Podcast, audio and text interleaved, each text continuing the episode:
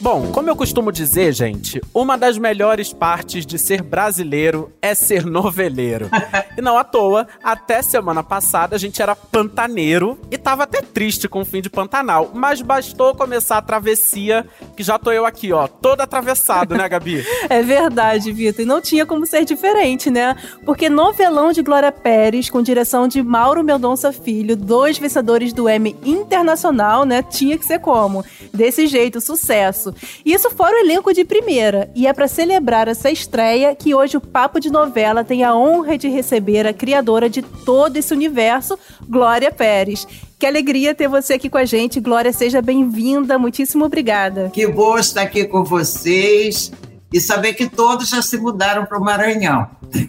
Com certeza. Sim, a gente está entre Maranhão, Portugal, Rio de Janeiro. Gente, maravilhoso. Eu também sempre costumo dizer que o bom das novelas da Glória é que eu nunca saí do Brasil, Glória. Mas graças a você eu conheço Índia, Marrocos e Maranhão, Pará, enfim, já fui para vários lugares. Verdade. Gente, ó, Modéstia à parte, o podcast de hoje tá um luxo, então vamos que vamos. Eu sou Vitor Gilardi, apresento esse programa ao lado da Gabi Duarte e a gente volta muito atravessado logo depois da vinheta. É impressionante como o tempo só te valoriza. Porque eu sou rica! Eu sou rica! Pelas rugas de Matusalém, agora a culpa é minha, é isso? A culpa é da Rita! Glória, então, a expectativa pra travessia tava assim bem alta por vários motivos. É a novela que sucede Pantanal, tem uma trama muito contemporânea, um elenco que deu o que falar e, claro, é uma novela sua, o que sempre causa uma comoção. Então eu queria começar te perguntando quais eram as suas expectativas pra essa estreia e que retorno você já tem recebido assim nesse primeiro momento. Olha, a minha expectativa é que fosse um novelão, recebido como um novelão daqueles, né, na medida que as pessoas, os brasileiros sempre gostaram de ver, né, e que causasse um impacto. Então eu fiquei feliz porque eu acho que causou.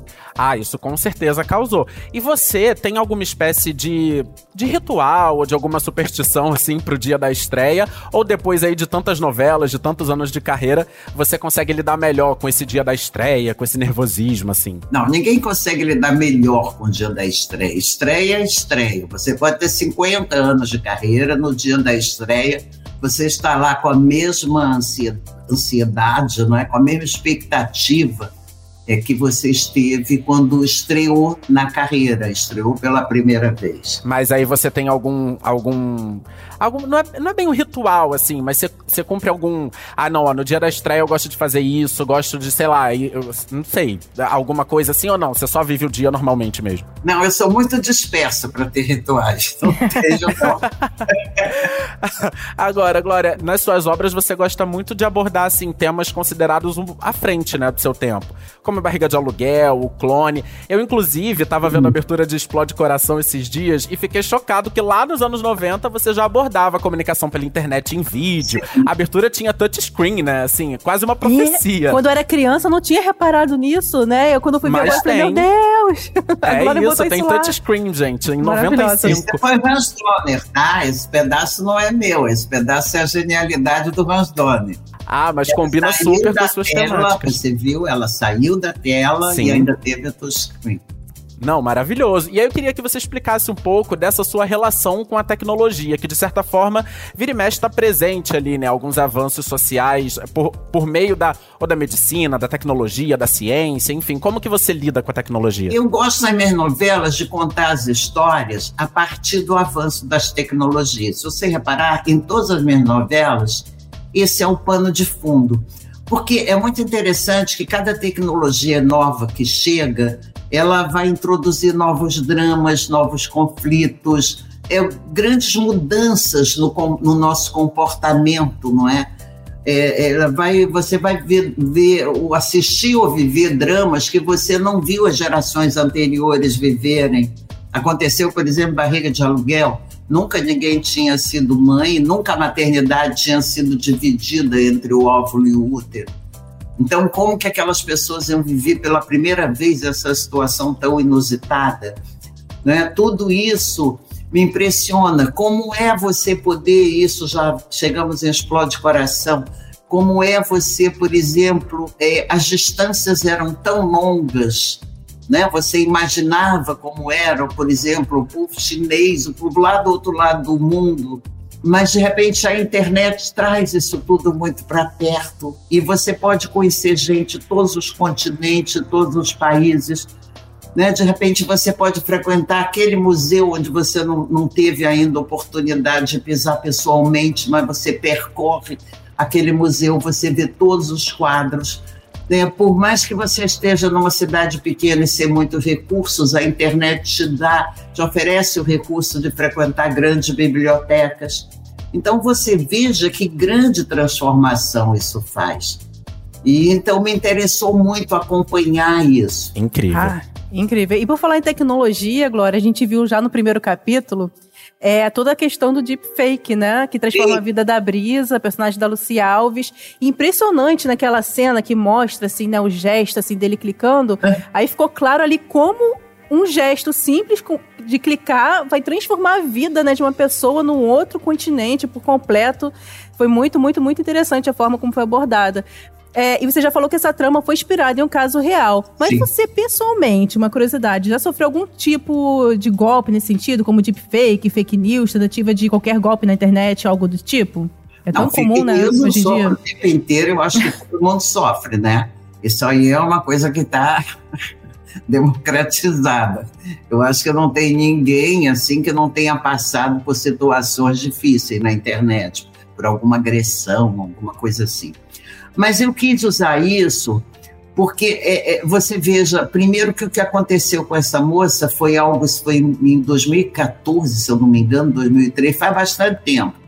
Mas foi uma coisa que me impressionou muito, é porque me levou a ver tanto a força de uma coisa assim, porque aquilo era um retrato falado, não era nem uma fotografia, não é? Quanto a maneira é como um boato pode se espalhar tão rapidamente e aquelas pessoas que estavam ali naquele lugar que poderiam ser pessoas legais, pessoas como a ver não eram bandidos, ela não estava passando entre bandidos e que de repente elas se incendeiam e a multidão forma uma terceira pessoa que não é nenhuma daquelas.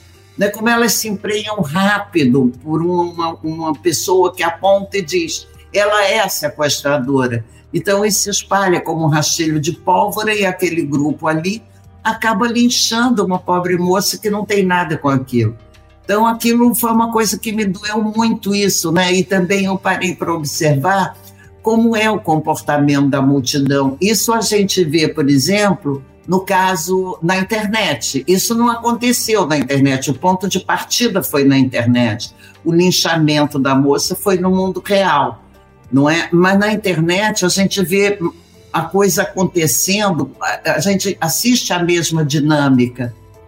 Né? Alguma pessoa diz alguma coisa de você, por exemplo, é, te atribui algum ato ou diz alguma coisa de você, de repente uma multidão que não tem ali naquele momento para onde direcionar um sentimento de raiva, encontra você, ela nem te conhece, mas ela se junta e aí ela, isso é o cancelamento na internet, é o linchamento virtual. Entende? Então, eu gostaria muito que as pessoas percebessem, as pessoas que se horrorizam tanto com o linchamento da Fabiane, que foi real, que quando ela lincha uma pessoa na internet a ponto da pessoa ficar desempregada, passar por dificuldades, é a mesma coisa. Entende? É, é isso. Então, isso me interessa observar. A mudança do comportamento, como a tecnologia te oferece maneiras de se expressar diferente. E como é que as pessoas se expressam? Óbvio que, por trás da câmera, na internet, as pessoas ficam se sentindo meio invisíveis, não é?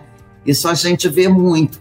Então, elas dão vazão a certos sentimentos que elas não teriam coragem de dar socialmente, sabe? Então, tudo isso eu observo, eu tenho observado, eu gosto muito de observar o comportamento humano e de trazer para as minhas tramas. E como isso está presente demais, não é uma observação futurista.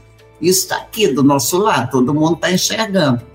Só que, como eu estou escrevendo uma novela, eu estou trazendo isso para para a trama. Ai, nossa. Só para contextualizar aqui para o nosso ouvinte, é o caso da Fabiane Maria de Jesus, que em 2014, no Guarujá, em São Paulo, ela foi espancada até a morte por ser confundida como uma sequestradora de bebês lá em São Nossa, Paulo. marcou muito Então, isso. realmente. E olha que ela tinha saído de casa pra ir buscar uma Bíblia na casa de um parente. E ela nunca chegou É. lá. Nossa, achei Realmente- perfeita essa comparação que a Glória fez com, com o cancelamento, porque tem assunto mais atual, né, hoje em dia, do que o cancelamento, né, Sim. que se fala tanto. E a Nossa, mesma coisa, perfeito. a Fabiane, por exemplo, uma coisa que me impressionou muito é esses detalhes, como pequenos detalhes podem definir eh, a vida de uma pessoa.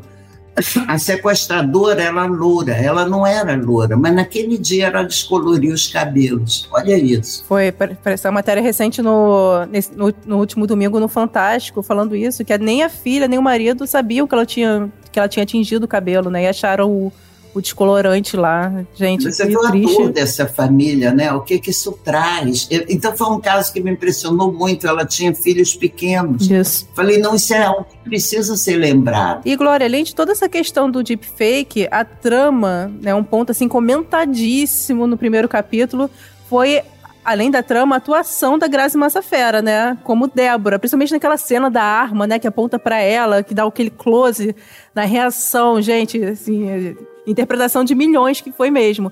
E uma coisa que eu achei genial é a Grazi, que foi apresentada pro Brasil inteiro, né, na época do BBB, ser mãe da Jade Picon, também ex-BBB e agora também estreando como atriz. E isso foi assim pensado por você e pela direção ou foi uma casualidade apenas? Puramente casual. Foi puramente casual. Ah, é. Foi puramente Ah. casual. A Grazi, eu acho que ela deu assim, ela protagonizou o primeiro capítulo, porque Uhum. a novela é como se fosse um jogo, não é? Assim, nesse primeiro momento eu tinha que mostrar é, a ligação do Ari e da Brisa de criança. Então, é uma parte leve, é uma parte romântica, é uma parte para vocês poderem perceber que aquilo é um amor que vem da infância e que é forte. Enquanto isso, né, não podia fazer um capítulo, tem que ter conflito. A Grazi vivia este conflito, porque o tempo passou. Uhum. né? O tempo passa e aí Ari e Brisa já estão grandes, agora é que vai começar o drama deles. Gente, incrível. Vou... Bom, Grazi, se você estiver ouvindo, saiba que assim, entregou tudo. Verdade. é. Mas enfim, no primeiro capítulo, a Grazi, ela realmente ela teve um poder de magnitude, assim, de roubar a câmera. Sim, Que era um negócio impressionante, assim, a, a maneira como ela sugava a gente pra dentro da história e, pr- e pra atuação dela. Foi realmente incrível. É. E o pessoal, o público amou, tanto amor que o pessoal na internet já está pedindo mais Grazi. Olha isso, mesmo É. sabendo né, que ela morreu, tá pedindo mais Grazi. E, Glória, existe alguma chance, né, pra gente desfazer aí alguma fake news, Ah. de ter algum flashback com a presença da Grazi, ou dela voltar de alguma forma? flashback tem que ter muito. Vocês não viram a força que essa mulher tem na vida? Ela Sim. conduz a história, ela separa dois amigos. Mas ela morreu, Meu morreu Deus. mesmo, né? Não tem chance de ter uma Morreu, reviravolta aí. morreu. Agora, se ela vai voltar, quem sabe? Não se sabe, né? Ai, gente, fica no ar aí, hein? A novela é obra aberta. Olha. E a vida também é uma obra aberta. Gente, e se a gente entrar num Glória Verso e aí rolar um, um clone da Débora? Gente, imagina. Olha, Não, mas- pode acontecer. Aliás, na dramaturgia tudo pode acontecer. Porque isso que é o papel da ficção, é dar para gente emoções, não é? E possibilidades de vivências que a vida real não dá. Entendi. Mas assim, ela chegou, você chegou a, a já pensar nisso, assim, e escrever algumas cenas que talvez ela já tenha gravado que você possa usar como flashback depois? Ou isso é uma coisa que você vai pensar mais pra frente? Não, vai ter muitos flashbacks. É claro que gravamos, claro. Hum, ansioso já por isso, hein? Ai, que bom, pelo menos teremos mais Grazi, né? Fica aí. Agora, falando na, na personagem da Jade Picon, na Kiara, são muitos já os rumores sobre a trama dela. Já saiu na imprensa, por exemplo, que na trama ela vai desenvolver uma espécie de um transtorno em que a pessoa, sei lá, inventa que tá com alguma doença. Isso é real ou também é fake news? O que, que você pode adiantar aí do Olha, arco da personagem? Eu tenho muitos colaboradores na internet. Posso escrever isso? O Twitter escreve junto. colaboradora. É o que eu digo para você. Por enquanto, a história dela é essa. Agora, se ela vai desenvolver alguma coisa, vamos ver. É o que eu te digo, novela é uma obra aberta, como a vida é uma obra aberta, só que dirigida pelo acaso. E na novela a gente domina os fiozinhos. Mas chega um momento, mesmo na novela, em que é, você vai escrevendo as personagens, elas vão vivendo coisas que vão acabar sugerindo caminhos que é indispensável que você vá por ali. A personagem meio que se impõe. Então é muito cedo ainda, porque só está dado o start das personagens para dizer o que, que vai acontecer com ela daqui a dois meses. É muito cedo ainda. Sim, mas é impressionante realmente como o público vai escrevendo, né? E ainda mais é, agora com o poder da internet, ainda mais quando é uma novela que, bom, tem, teve tantos assuntos assim que fizeram a, a ansiedade por, pela no, pra novela, é, a, a galera realmente vai criando. E aí, às vezes, isso pode ajudar o autor, né? Às vezes pode ajudar você, pode te dar uma ideia. mais, mandem muitas sugestões, adoro. Porque é isso a pessoa está ligada, né? É, novela é isso, é um diálogo com o público. Então, quando o público participa, é ótimo. Nossa, você não teve a experiência de escrever uma novela fechada na pandemia, né? Porque isso chegou a acontecer. O, a, o, o autor, a autora entregar uma novela completamente já e sem poder Sim. pescar ali a reação do público para tentar mexer ali. Deve ter sido complicado, né? Muito complicado. Foram pessoas muito bravas, autores muito bravos que conseguiram esse feito porque não é fácil, não. É uma obra aberta, em princípio, as pessoas sabem que é, se prepara para fazer isso, e você não poder mexer, e você perde esse diálogo com o público. O público também não se sente dentro da novela. Exatamente porque, como ele sabe que a obra está fechada, ele não pode dar opinião. Mesmo que ele não seja atendido, ele quer dar uma opinião de para onde o personagem vai. Se a personagem for para onde ele quer, ele elogia. Se não for, ele xinga, chama a personagem estúpida, xinga o autor. Mas tudo isso é participação. Tudo isso é paixão. É como a Janete Claire dizia. Né? Você pode amar ou xingar uma novela. Tudo isso está dentro da paixão. A única coisa insuportável é a indiferença. Nossa, não é? Olha. Vocês concordam? Eu... É. Concordo. Não, concordo absolutamente. É isso. Absolutamente. Realmente. Agora, uma coisa que já está rolando, independente da trama da Kiara ou não, é que já saíram fotos de gravação da personagem dela se envolvendo com o Ari, com o personagem do Chai Suede. Uhum. E aí o pessoal já tá chipando loucamente, né? O pessoal já tá, ai meu Deus. Sei que, por enquanto, o casal é Brisa e Ari. Uhum. Mas, uma coisa que eu achei muito genial em A Força do Querer, sua última novela, é que, assim, todo mundo ali pegou todo mundo. Teve um eneago amoroso, assim, né? Era, eram várias pontas de casal, né, acontecendo, assim. Não, isso é um triângulo, é um dos triângulos da novela. Vocês vão ver na primeira semana isso, vocês vão ver. Sim, já saiu o que vai ser na sexta-feira, parece. Um beijo de Ari e Kiara. Mas agora, a gente sabe que a Brisa em algum momento vai se envolver também com o Otto, personagem do Rômulo Estrela. Tem alguma chance também do Otto e a Kiara se envolverem de alguma forma? Isso não está nada pensado nem feito. Não é uma novela em que todo mundo pega todo mundo, entendeu? Tem um caminho para isso que vocês vão sentir claramente quando a coisa. Nessa primeira semana mesmo, vocês vão ver como essa aproximação do Ari e da Kiara não é aquela coisa assim de pegação. Sim, tem, tem ali uma, tem uma história. Tem um caminho para isso, um caminho emocional. Né? Porque nem tempo de ter uma história, porque é na primeira semana, mas é um caminho emocional. Vocês vão entender o porquê daquilo. Não, sim, inclusive, Glória, perdão, quando eu falei que todo mundo pegou todo mundo em A Força do Querer, foi no sentido de que eram vários triângulos amorosos que se tangenciavam de alguma é. forma. Tinha, a história levava isso, e eu achei isso realmente muito legal, porque foi uma, uma construção complexa. Não, pode até ter isso, não, nada contra isso, eu só estou te explicando esse começo, entendeu? Nada contra isso. Sim. Nada não, mesmo. Agora, Glória, no ano que vem você completa aí 40 anos de carreira como escritora de novelas, desde que assumiu Eu Prometo, em parceria com a Janete Claire, que você já citou aí. E ao longo desses anos, você manteve esse estilo novelão, né, da Janete e foi colocando a sua própria personalidade também. E atualmente, a gente tem aí já uma nova geração de autores e autoras que buscam também uma renovação do gênero, buscam imprimir suas personalidades, suas marcas, enfim. Você vê alguém dessa nova geração que, que dê prosseguimento, que possa dar prosseguimento a esse estilo novelão, assim, da Janete, que você continua tão bem? Veja bem uma coisa, eu acho que o novelão, é, é o básico. O que as pessoas buscam, e todo mundo tem que buscar mesmo, novela é melodrama. Não pode fugir disso, senão não é novela. Você vai fazer uma série, uma outra coisa, que a linguagem é diferente. A mesma história de uma novela contada em série vai ser contada numa outra linguagem, tanto pelo escritor quanto pela direção, certo?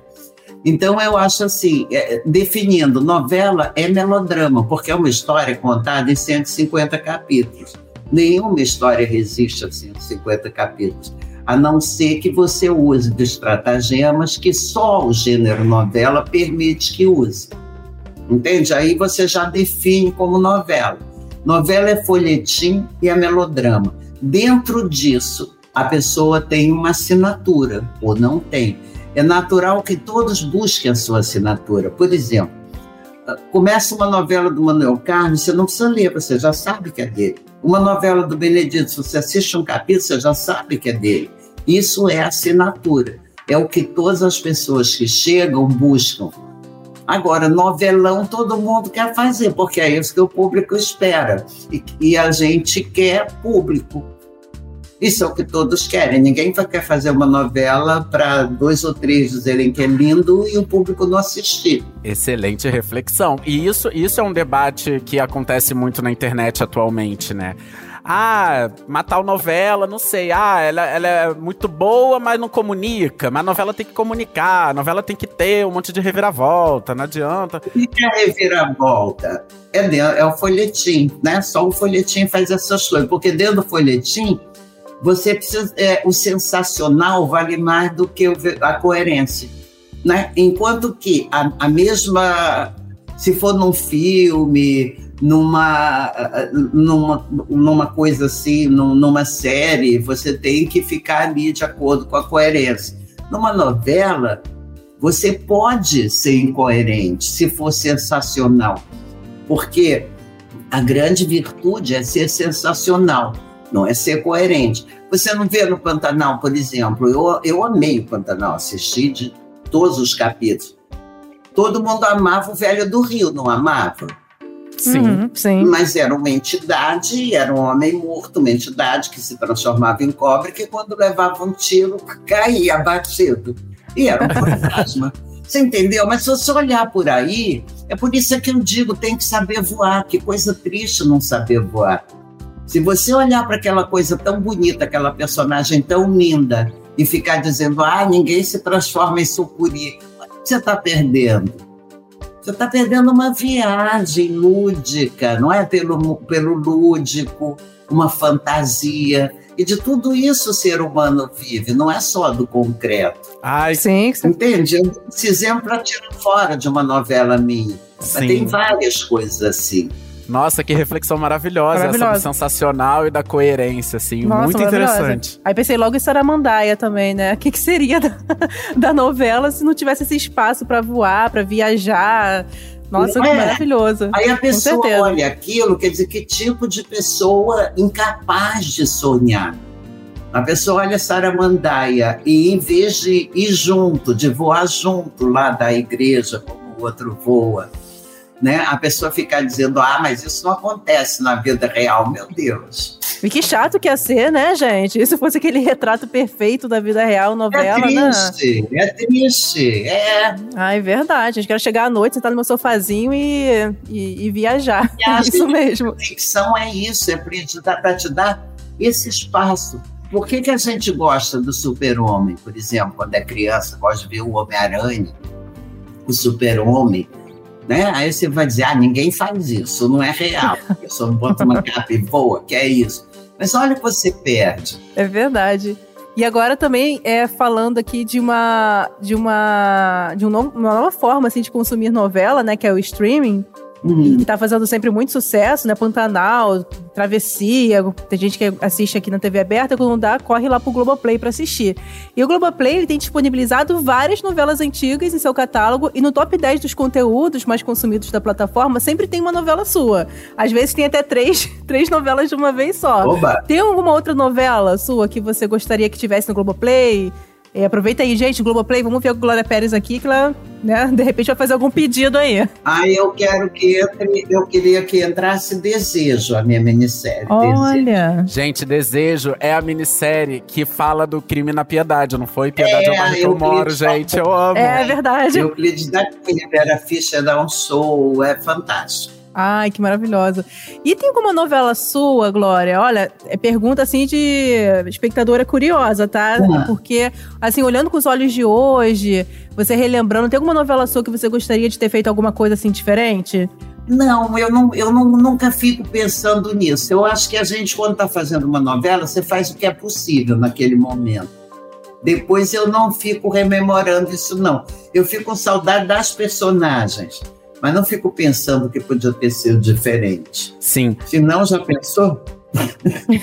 Ah, é, não. de- É, gente, depois que o tempo passa, fica fácil demais. A gente olha pra trás, aí hoje em dia a gente já pensa de uma outra maneira. E É, é, é né? isso. Por exemplo, a sinopse dessa novela estava pronta há dois anos. Quando eu peguei de novo, que teve essa antecipação, mudei uma opção de coisa, estou pensando diferente. Entende? Então, se eu fosse revisitar alguma novela minha nesse sentido, fazer diferente, cada vez que eu revisitasse, eu ia mudar muita coisa. É melhor não, não fazer isso. Ô, Glória, e você comentou agora que as personagens te deixam é, com saudade, né, assim. E aí não tem como falar de Travessia sem citar o retorno triunfal de Elo Stênio, Creuza Maravilhosa. A primeira vez que eu trouxe foi em Barriga de Aluguel, que eu trouxe a dona Sulamita. Nossa. Ah, foi no Clone, não foi? Que teve participação do- de Barriga de Aluguel. No clone, aí eram personagens, porque no clone, aliás, não só no clone de Corpo e Alma também, toda novela minha que tem algo ligado à ciência, vinha essa dupla, o professor Mori- Molina e a Miss Brown. Como eles mesmos, eles vinham, cada um estava fora, vinha tratar do assunto, se encontravam ali. Então, era a Marilu Bueno, a Marilu Bueno era a dona Sulamita, Maravilhosa, Sim. Marilu Bueno, gente. e Miss Brown e Dr. Molina. Vieram também em duas novelas. E dessa vez, Estênio e Elô. Isso é uma prática antiga minha. Que incrível. E eles ficam até o fim da novela, assim, ou pelo menos. Ficam Ou, ou é uma. Novela, eles estão, eles estão, como você viu, eles estão dentro da história central. Você deve ter reparado ontem que Estênio viu a Dico fez. Sim, É, ele tava lá. ali do lado, é. Inclusive, né? O Chavecando a outra. Exatamente na história central, não é? Aliás, muito maravilhoso. Logo no primeiro capítulo, gente, a Elo procurando ele, É. ele querendo defender a pessoa que ela tá investigando. Ah, é muito maravilhoso. Que, Vai que, ver o que enfim. vem por aí, o que ela vai fazer agora com esse sumiço dele. Ai, gente. Aparecimento dele. Não vai ser fácil. Já estamos ansiosos. Glória, olha, para encerrando aqui o nosso podcast, a gente sempre faz uma última pergunta para todos os convidados que vêm aqui, que Tá. é qual é a novela da sua vida. Mas no ano passado, você veio aqui no podcast e respondeu que se trata de Irmãos Coragem. Ai, sim, é. Então, mas assim, como a gente é muito fã do seu trabalho, você tá aí quase comemorando 40 anos de carreira, a gente resolveu fazer uma dinâmica diferente aqui com você. É? É o Glória Verso. E aí vai funcionar assim, ó. Eu vou te dar três protagonistas icônicas da sua obra. minha, não me faça escolher dentro da minha. Não, mas assim, não é por, não é por preferência, não é nada disso, não. Vou te falar três nomes, você, é como se você sorteasse um, assim, tá? E, e aí a gente vai, é, a partir do, do nome que você escolher, a gente vai fazer algumas perguntinhas assim, meio bate-bola, jogo rápido, rapidinho pra fechar assim. Vamos lá. Jade de Uclone, Sol de América ou Maia de Caminho das Oh, Índias? meu Deus. Não é por preferência, gente. Não tem Vocês critério. Eu só escolhi. sorteiam pra mim. tá, Jade de Clone, vai, que já tá na novela de agora. É. Ah, é, já tá aí também. Giovanna É. Tonelli maravilhosa. Então, escolheu porque tá nessa aí de agora. Qual foi a inspiração desse nome Jade? Bom, a gente quando procura é uma protagonista, a gente procura um nome para ela, porque o nome tem uma importância muito grande. Eu não sei se repararam, mas eu gosto muito de protagonista com nome de duas sílabas. Se você reparar, a Verdade. gente protagonista É, nomes tem sempre o nome de duas sílabas. Eu fui procurando tudo mais, achei um nome delicado, bonito e delicado. Essa foi a minha escolha. Vi- Ouvi vários nomes, ficava lá pesquisando, lendo, escrevendo vários nomes e parei nesse. Nossa, que... Jade. E é um nome que irritou, assim, né? Como a gente diz hoje. Teve um- uma geração de Jades aí. De Jade que nasceram, é. Inclusive, Jade Picon nasceu naquela época. É tudo com duas sílabas. Entendi. E aí, a outra pergunta que a gente tem aqui é: me conte uma curiosidade sobre a escalação de Giovanna Antonelli pra fazer essa personagem. Oh, meu Deus, mas já faz tanto tempo. Não... me- Analisando a, a carreira da, da Giovanna Antonelli, ela tinha saído de Capitu em Laços de Família, que foi uma personagem também super popular, e aí logo depois veio Jade, primeira protagonista dela. Aliás, isso é uma, é uma curiosidade, né? É, Giovanna Antonelli teve como primeira protagonista Jade, agora temos a Lucy fazendo a Brisa também, primeira protagonista dela. A Claudinha Abreu também fez a primeira protagonista em Barriga de Aluguel. Olha, é Pois é, verdade. você gosta de trazer é, é, novos nomes pra protagonizar suas histórias, né? Eu gosto de trazer talentos. Quando você vê um talento, você puxa para você. É isso. Novos nomes a gente gosta, novos rostos e tudo, mas é, eu acho que até hoje, eu olhando assim para trás, acho que não tinha ninguém melhor que a Giovana para ser a Jade, não tinha ninguém melhor que a Claudinha para ser a Clara, entendeu? Elas imprimiram tão bem que você não consegue pensar em outra pessoa para fazer aquilo. Isso acontece com todas as novelas que prendem muito você, né? Você custa muito a aceitar um outro rosto no lugar daquele.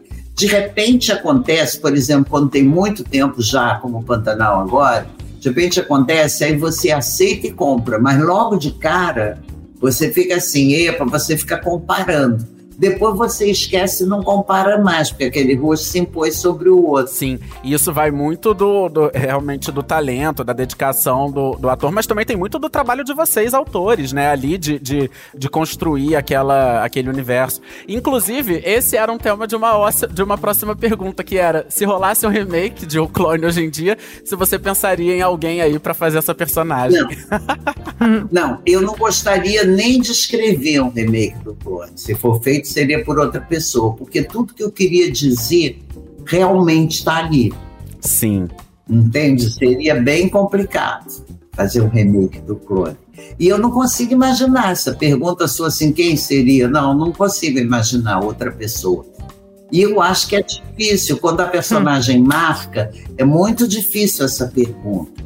Quem você poderia Demais. não sei.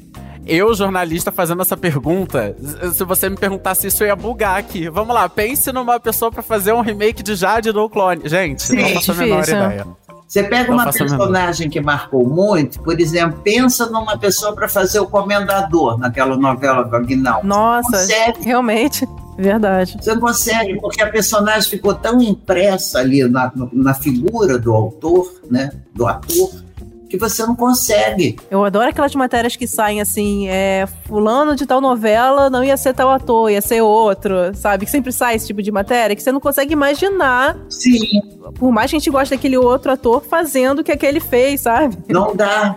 Não dá. Incrível. E aí, eu ia te perguntar pra fechar um bastidor inusitado da novela de O Clone. E aí, eu lembro que no ano passado, você contou aqui pra gente que a novela inicialmente se passaria no Egito, não é isso? E aí, depois teve. Teve esse bastidor. Então, você pode relembrar aqui pra gente essa história é ótima. Posso. A novela se passaria no Egito, é, a novela. Eu fiquei um mês lá no Egito, no Cairo, pesquisando tudo, estava tudo certo. E aí, quando estava tudo armando aqui, o, o nosso pessoal da Globo, da Internacional, foi lá, conversou com as autoridades, tudo certo, tudo fechado. Daí a nossa tia Nazira resolveu dar uma entrevista, e na entrevista ela falou que a novela também ia falar sobre a situação das mulheres oprimidas, tá, tá, tá bom, eles leram lá. E por causa disso nós fomos proibidos de gravar no Egito. Nossa. E aí, meu Deus, um Deus nos acuda, até que conseguimos o Marrocos, que era mais aberto. Gente, incrível. E foi muito engraçado isso, mas vou te contar um bastidor melhor ainda, ele vai ficar bem Ih! comigo, mas já passou tanto tempo que eu vou contar, do Jaime. A Sim, pode falar. Não, a gente estava em frente a uma, a, a uma mesquita e aí saiu uma moça com a família, aquele jeito, né? Que eu estava pesquisando tudo. E aí eu vi aqueles olhos pintados lindos e tudo. Eu perguntei para ela, a gente tinha um guia, né? Que traduzia tudo. E aí eu perguntei para ela se ela podia me dizer como é que pintava aquele olho. Aí ela disse que ela podia pintar o meu, para depois eu chegar em casa e ver como é que era e ia me explicando, enquanto pintava e o guia aqui traduzindo. Aí sento eu no batente da igreja, da mesquita, aliás, enquanto ela ia pintando meu olho, e o Jaime também observando, disse assim, que olhos bonitos, ela tem os olhos mais bonitos que eu vi aqui, mas disse assim, não era, disse isso em português pra gente. Aí o pai da moça falou assim: o que, que, ele disse? Aí o guia traduziu. Meu Deus. O pai ficou muito contente, convidou a gente para ir na casa dele. Nós ficamos felicíssimos, né? Porque íamos conhecer a casa de uma família típica do local. Aí nós fomos para lá, eu, o Jaime, a pessoa do, do Internacional, fomos todos. Quando nós chegamos lá, era o noivado do Jaime. Ah! Meu Deus do céu! Vestidos, era. A família toda estava sentada. O pai disse que estava muito feliz. E nós ficamos ficando verdes na cadeira. Meu Deus! Traduzindo, e a gente verde. Aí o Jaime dizia assim, mas eu já sou casado. E aí a, o pai dizia: não, não tem importância. aí apresentava o, a irmã da moça, que também o marido tinha duas esposas e tal, né? E não tinha importância nenhuma. E aí ela me deu uma pulseirinha, eu tive que dar minha pulseira para ela, porque entendi que aquilo era um gesto que eu tinha que retribuir. Então dei. E o pai marcou da gente voltar lá. Claro que nós fugimos, né? isso que eu ia perguntar, como é que ele saiu dessa? Foi fugindo. Não, mas é isso é porque aí você vai entendendo a força dos costumes. Foi uma situação, quer dizer, que hoje a gente acha graça, na hora a gente ficou com medo, né? Uhum. Imagina. Eu me dizia, mas eu já sou casado, quer dizer, ele não entendia porque que ele estava naquela situação. E a gente também não. Ele só disse que a moça tinha olhos bonitos, assim, admirando o em volta. Mas não, e aí o Gui explicou que isso quer dizer um compromisso, um desejo de compromisso, não é assim. Caramba. Que você vai Meu chegando, Deus! elogiando uma moça na cara do pai, na cara da família, você entendeu? Mas aí a gente vai entendendo, tudo isso me levou assim muito para dentro daquela cultura, para poder né, me botar na pele daquelas pessoas, entender direito os sentimentos, a maneira. Óbvio que devia ser uma família das mais tradicionais, né? Mas foi assim. Gente, chocada. E aí nós conseguimos. É, Gente, moral da história, eu só consigo pensar que o Gui ele poderia ter feito uma outra tradução ou, per- ou perguntado antes pro é, o Jaime, guia seu era pedido de egípcio, casamento. Era o Zey, nosso guia egípcio, que acabou indo, né? Ele fez a tradução, mas a tradução também não tinha nada demais, porque não era uma cantada. Era uma Meu observação. Como você vai, por exemplo, num lugar, aí você pode dizer, nossa, como as espanholas são bonitas. Sim, Se sim. você está num lugar que não é, ou como os italianos são bonitos. Aquilo não é uma cantada, é uma constatação, uma observação. A menina realmente tinha os olhos lindos, eu também reparei. Foi por isso que eu pedi para ela me ensinar a como pintava aquele olho. Ele só observou uma coisa mais do que natural, não tinha nenhuma intenção ali. Mas para você ver, Gente, isso foi no Egito ou já foi no Marrocos? foi no Marrocos. No Marrocos. Foi no Marrocos já. Meu Deus, gente, que incrível. Isso era na porta de Que incrível isso hoje, com 20 anos, porque na época é um susto, né? Imagina. Não, gente, já sou casado. Aquilo hora é um susto. Você tá vendo o que está acontecendo no Irã. A pessoa foi morta porque tinha três dedos de cabelo no véu, Cabelo. entendeu? Nossa. Você tem que entender uma cultura. É isso. E dentro das minhas pesquisas, que eu sempre pergunto quando eu vou fazer uma cultura diferente, o que, que eu não posso fazer, porque será ofensivo. A primeira coisa que eu pergunto é isso. Então, teve uma vertente de cultura que eu fui entrevistar uma vez, não vou nem dizer, para era um embaixador, tá? E aí me disseram, não senta com os pés virados para ele, porque isso é considerado agressivo. Desvia para o lado. Então eu fiquei prestando atenção o tempo inteiro, tá? Um jeito de me sentar em que meus pés não apontassem para ele. Ok, pode parecer uma besteira, mas são símbolos. Nós também tem várias coisas que nos ofendem que os outros povos não entendem por quê. Então, Verdade. tem que, sabe, fazer esse ajuste. Isso é, e que não é uma coisa que sempre me preocupou muito em mostrar nas minhas novelas, a dificuldade que as pessoas têm de lidar com o diferente. Entende? De sempre enxergar o diferente como algo menor. Não é menor, é só diferente. A nossa cultura não é melhor nem pior que a deles, é só diferente é outro jeito de ver o mundo, de lidar com o mundo. É verdade. Gente, depois dessa mensagem da Glória, né, essa mensagem aí que ajuda a desfazer os preconceitos, né? A intolerância é essencial. Sim. E Glória, eu queria super agradecer de novo, eu e Vitor, a sua presença aqui, a sua participação no Papo de Novela. Desejar toda a sorte do mundo e sucesso em Travessia. E estamos ansiosíssimos por aqui, né? Pra saber todos os desfechos, tudo que vai acontecer, se Grazi vem aí, não vem aí. Muito sucesso para você. Então, venham com a gente nessa travessia. Garanto que vocês vão se emocionar muito, se divertir muito e ter muito assunto para refletir. Ai, maravilhoso. Que é o que importa, que a gente ama, é, é se entreter e pensar ao mesmo e tempo, refletir. Glória, super obrigado, viu? Obrigada. Obrigada, Glória. Beijo. E depois desse papo incrível, Gente, eu tô mais atravessado do que eu tava no início desse episódio. Também. O podcast Papo de Novela fica por aqui. Lembrando sempre que para ouvir os nossos programas, você sabe, você pode entrar no G-Show, pode ouvir no Globoplay ou também na plataforma de áudio digital que você preferir. É só procurar lá por Papo de Novela que você encontra todos os nossos episódios. É verdade. E além disso, não deixe de seguir o podcast na plataforma que você usa.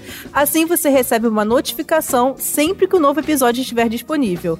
Eu sou a Gabi Duarte e apresentei esse podcast com Vitor Gilardi. Nós também produzimos e assinamos o conteúdo desse podcast. E a edição é do Nicolas Queiroz. É isso, galera. Um beijo e vamos de travessia. Beijo, pessoal.